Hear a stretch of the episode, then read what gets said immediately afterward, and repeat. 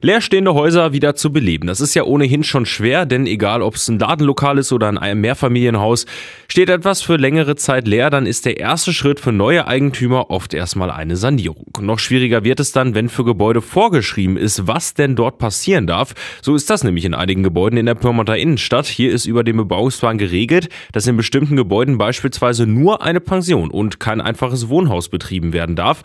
Manche Ladenlokale sind für den Einzelhandel verfügbar, ein Restaurant darf da aber nicht einziehen. Und das möchte die Ratsgruppe SPD Wir jetzt ändern, sagt Uwe Schrader von der Pyrmonter SPD. Richtig, die Nutzungsmöglichkeiten sollen erweitert werden.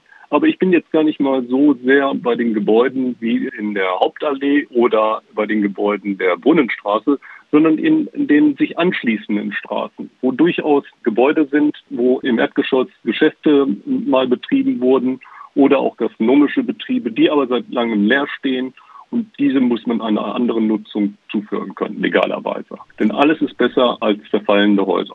Wenn jemand ein Geschäft in der Innenstadt eröffnen möchte oder ein leerstehendes Gebäude umfunktionieren will, soll nach Wunsch der Ratsgruppe in Zukunft also nicht mehr der Bebauungsplan im Weg stehen. Das ist in Bad Pyrmont in vielen Bebauungsplänen der Fall, in dem reingeschrieben worden ist, nur Beherbergungsbetriebe oder im Erdgeschoss nur Einzelhandel, nur gastronomische Nutzung oder nur Anlagen für kurdienliche Einrichtungen. Das führt meines Erachtens nach dazu, dass bestimmte Gebäude nicht mehr so genutzt werden, wie sie ursprünglich mal genutzt wurden, aus wirtschaftlichen Gründen, aber einer anderen Nutzung nicht zugeführt werden dürfen. Ich kann nicht einfach beispielsweise eine Pension in ein Wohnhaus umnutzen, während mir der Bebauungsplan dies verbietet.